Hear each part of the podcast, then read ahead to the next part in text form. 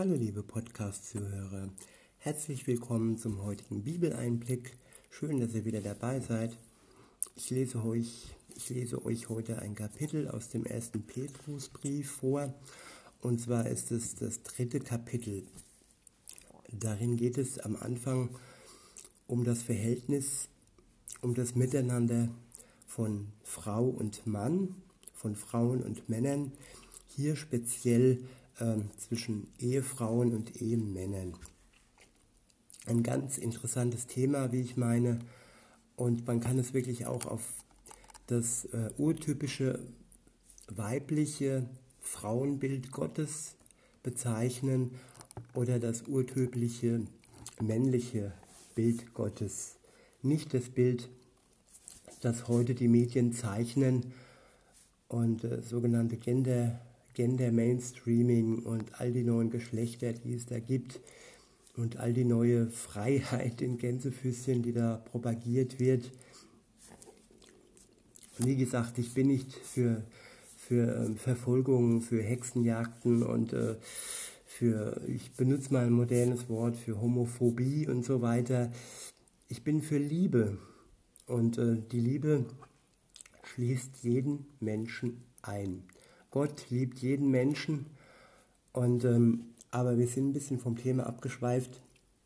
Es geht ja um Ehefrauen und Ehemänner, so wie es Gott äh, sich wünscht, so wie das Gott sieht. Und ab Vers 1 heißt es, ich lese heute wieder aus der Übersetzung Neue Genfer. Ab Vers 1 steht, nun zu euch, Frauen, ordnet euch euren Männern unter, tut es auch dann, wenn sie nicht bereit sind, auf Gottes Wort zu hören. Denn vielleicht werden gerade sie durch euer Verhalten auch ohne Worte für Christus gewonnen. Dieser erste Vers stößt vielleicht der eine oder auch dem anderen auf. Dieses Wort, dieser Satz unterordnen, der könnte auch falsch verstanden werden. Es heißt hier nicht, dass man sich äh, unterdrücken lassen soll. Also Unterordnung hat nichts mit Unterdrückung zu tun. Vor allem dann, wenn es um verbale oder körperliche Gewalt geht.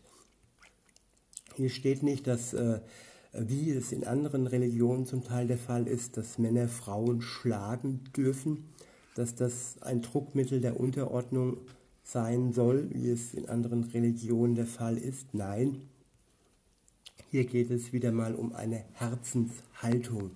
Es geht nicht um eine körperliche Beschädigung und um, um, um Missbrauch. Das ist ja die, die absolute äußerste Grenze. Ähm, überall, bei jedem Gebot, das Gott möchte, steht äh, die Liebe im Vordergrund. Und wenn hier von Unterordnung die Rede ist, dann ist es nur von einer Hingabe, dass die Frau sich dem Mann hingibt und so unterordnet und so, ja, Hingabe, Leidenschaft. Weiter geht es in Vers 2. Dort steht, wenn Sie sehen, dass euer Leben von der Ehrfurcht vor Gott bestimmt wird und seine Herrlichkeit und seine Heiligkeit widerspiegelt.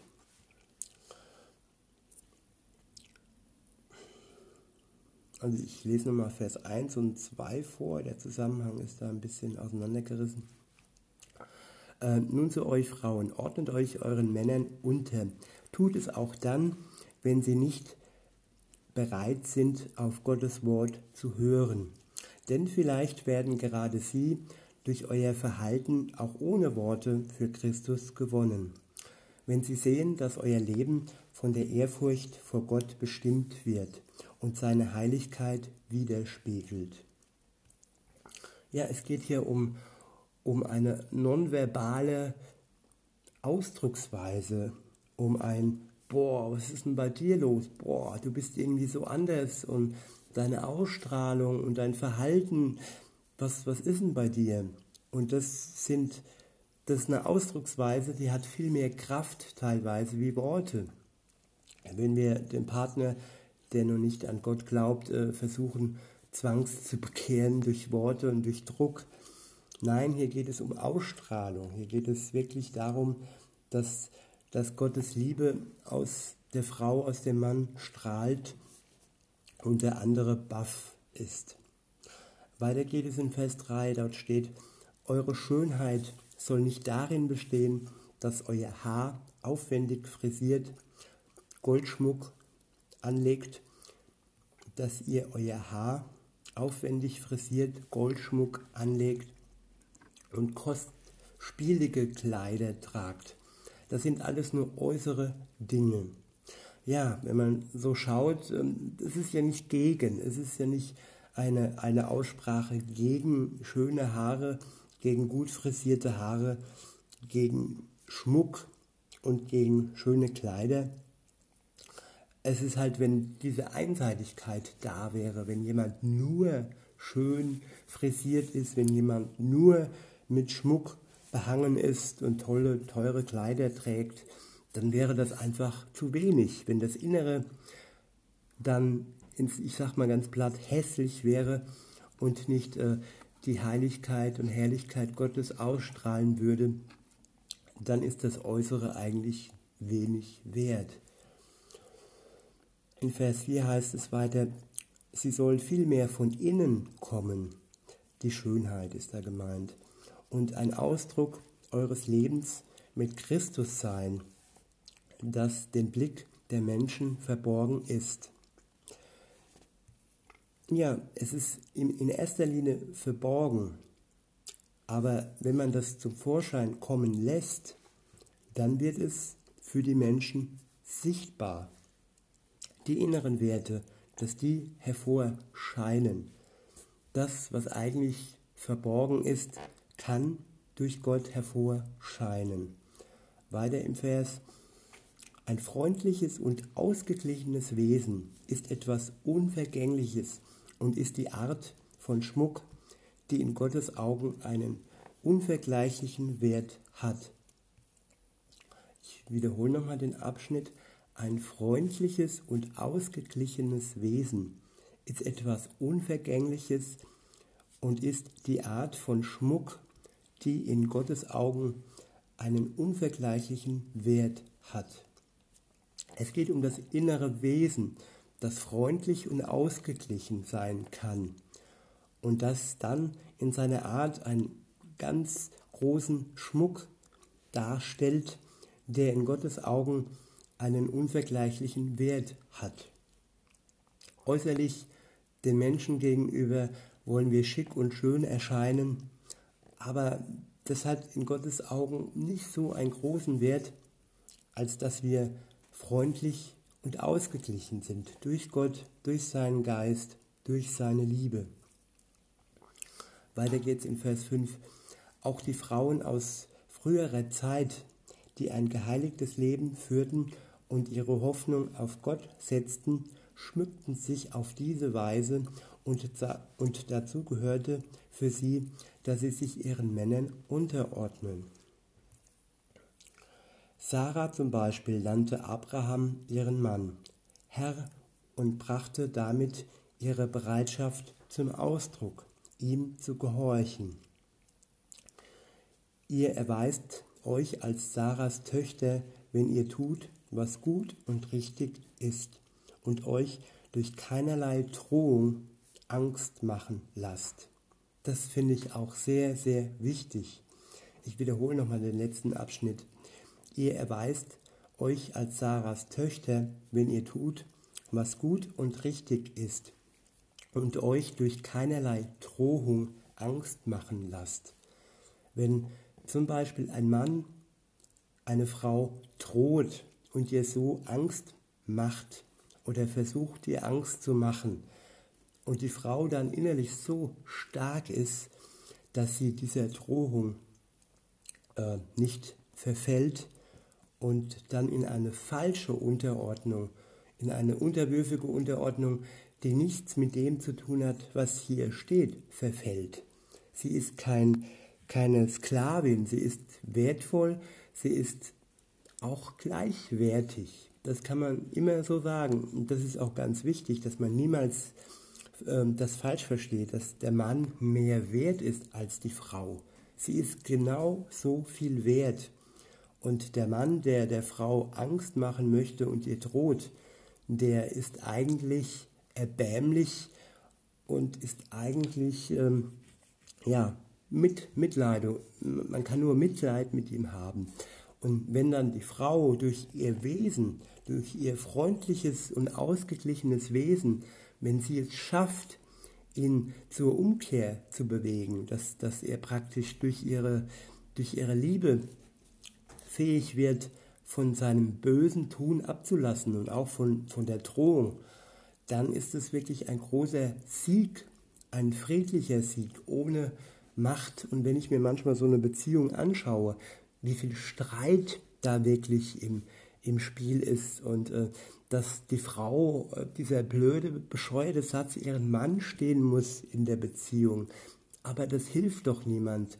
Das ist ein Gezerre, ein Geziehe, eine Beziehung. Man zieht an dem anderen, bis alles auseinanderreißt und bis am Ende die Beziehung einfach nicht mehr weitergehen kann. Insofern sind das eigentlich Vorgehensweisen, die nicht der Bibel entsprechen. Aber jetzt geht's, jetzt schauen wir uns mal das Verhältnis der Männer an. Was möchte Gott von den Männern? Es geht nicht nur um die Frauen heute, auch um die Männer. Ab Vers 7 steht, entsprechend gilt für euch Männer, zeigt euch im Zusammenleben mit euren Frauen verständnisvoll und nehmt auf ihre von Natur aus schwächere Konstitution Rücksicht. Sie sind ja durch Gottes Gnade Erben des ewigen Lebens genau wie ihr. Respektiert und achtet sie also, damit der Erhörung eurer Gebete nichts im Wege steht. Dieser Vers ist so wichtig und er, sowas gibt es nur im Christentum, dass, dass der Wert einer Frau so groß gemacht wird. In jeder anderen Religion ist es nicht so wie hier. Glaubt mir das. Ich wiederhole nochmal den Vers 7. Vers 7. Entsprechend gilt für euch Männer. Zeigt euch im Zusammenleben mit euren Frauen verständnisvoll und nehmt auf ihre von Natur aus schwächere Konstitution Rücksicht. Sie sind ja durch Gottes Gnade Erben des ewigen Lebens genau wie ihr. Respektiert und achtet sie also, damit der Erhöhung eurer Gebete, damit der Erhörung eurer Gebete nichts im Wege steht. Also ich finde dieser Vers, der ist wirklich wunderbar.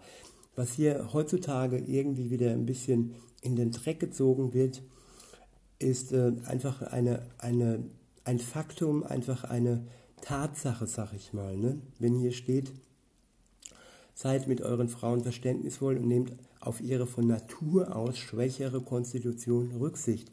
Das ist doch nichts Negatives.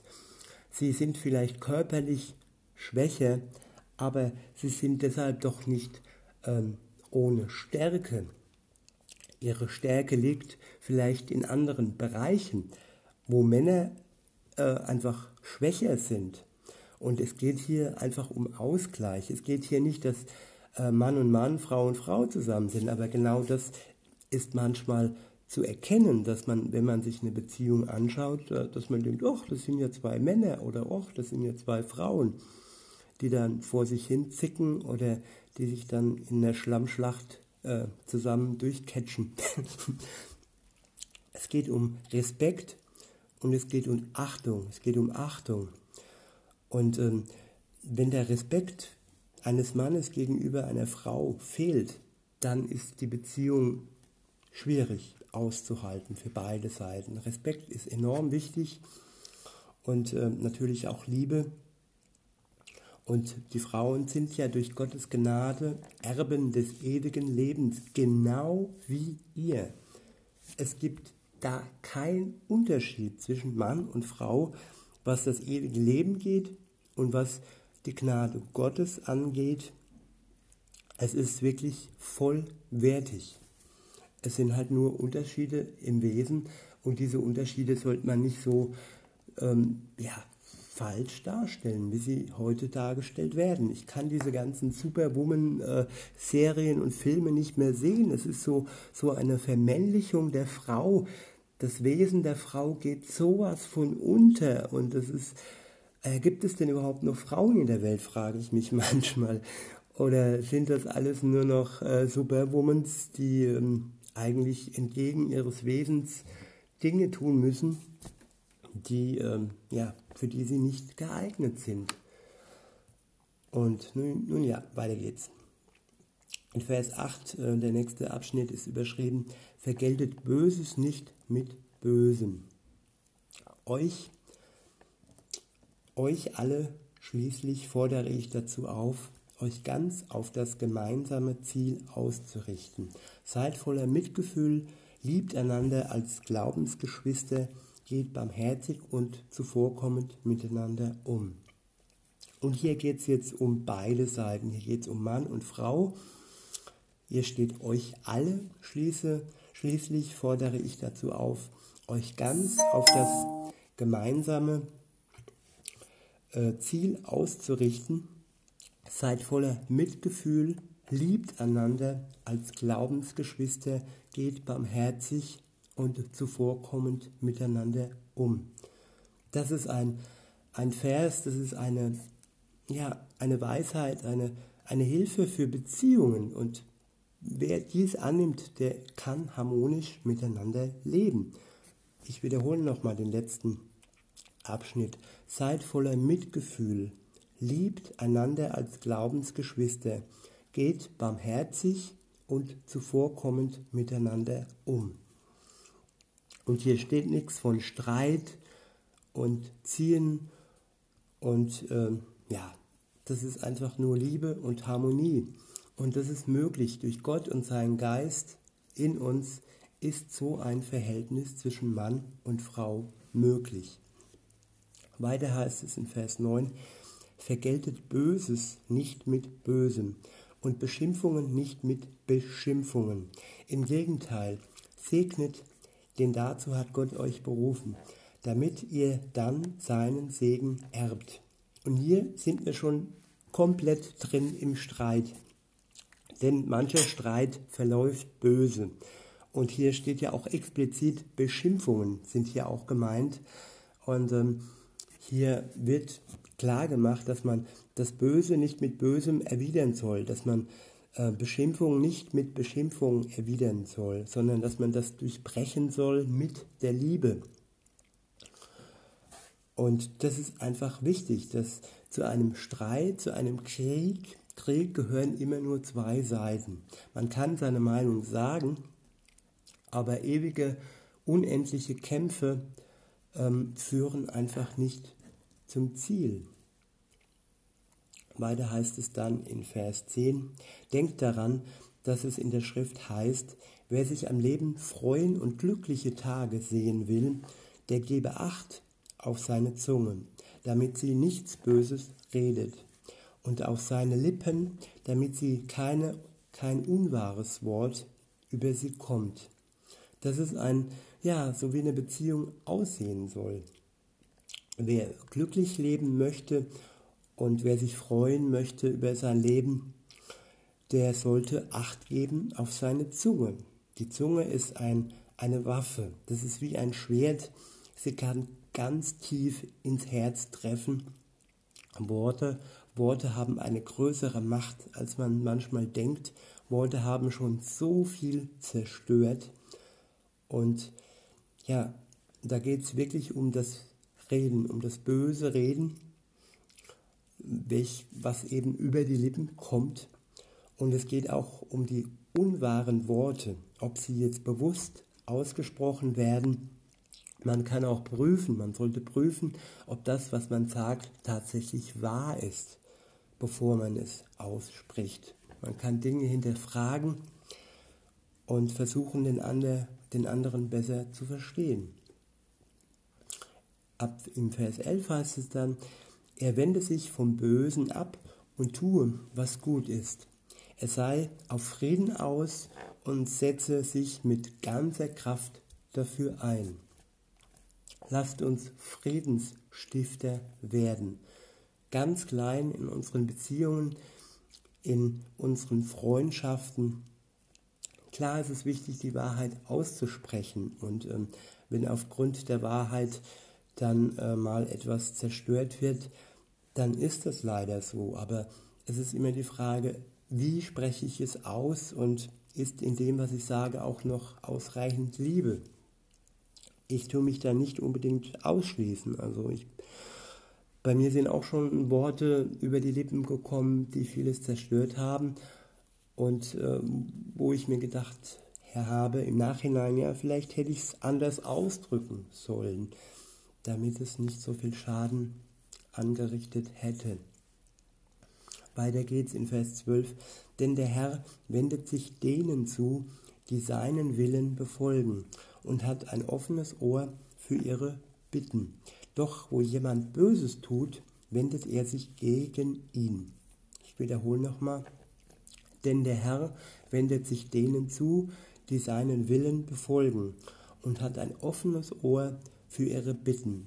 Doch wo jemand Böses tut, wendet er sich gegen ihn. Das ist auch wieder eine, eine Möglichkeit des Heiligen Geistes, der uns wirklich zeigen kann, wo das Böse in unserem Leben vorkommt. Böses muss man oftmals auch erstmal als Böses identifizieren. Oftmals äh, denken wir, ja, ist ja gar nicht so böse. Aber trotzdem ist es äh, etwas, was uns hindert, weiterzukommen im Leben und in unseren Beziehungen. So, ich würde sagen, ich werde das jetzt mal für heute belassen dabei. Vielleicht mache ich morgen an dieser Stelle weiter. Ich wünsche euch einen schönen Tag und sage bis denne.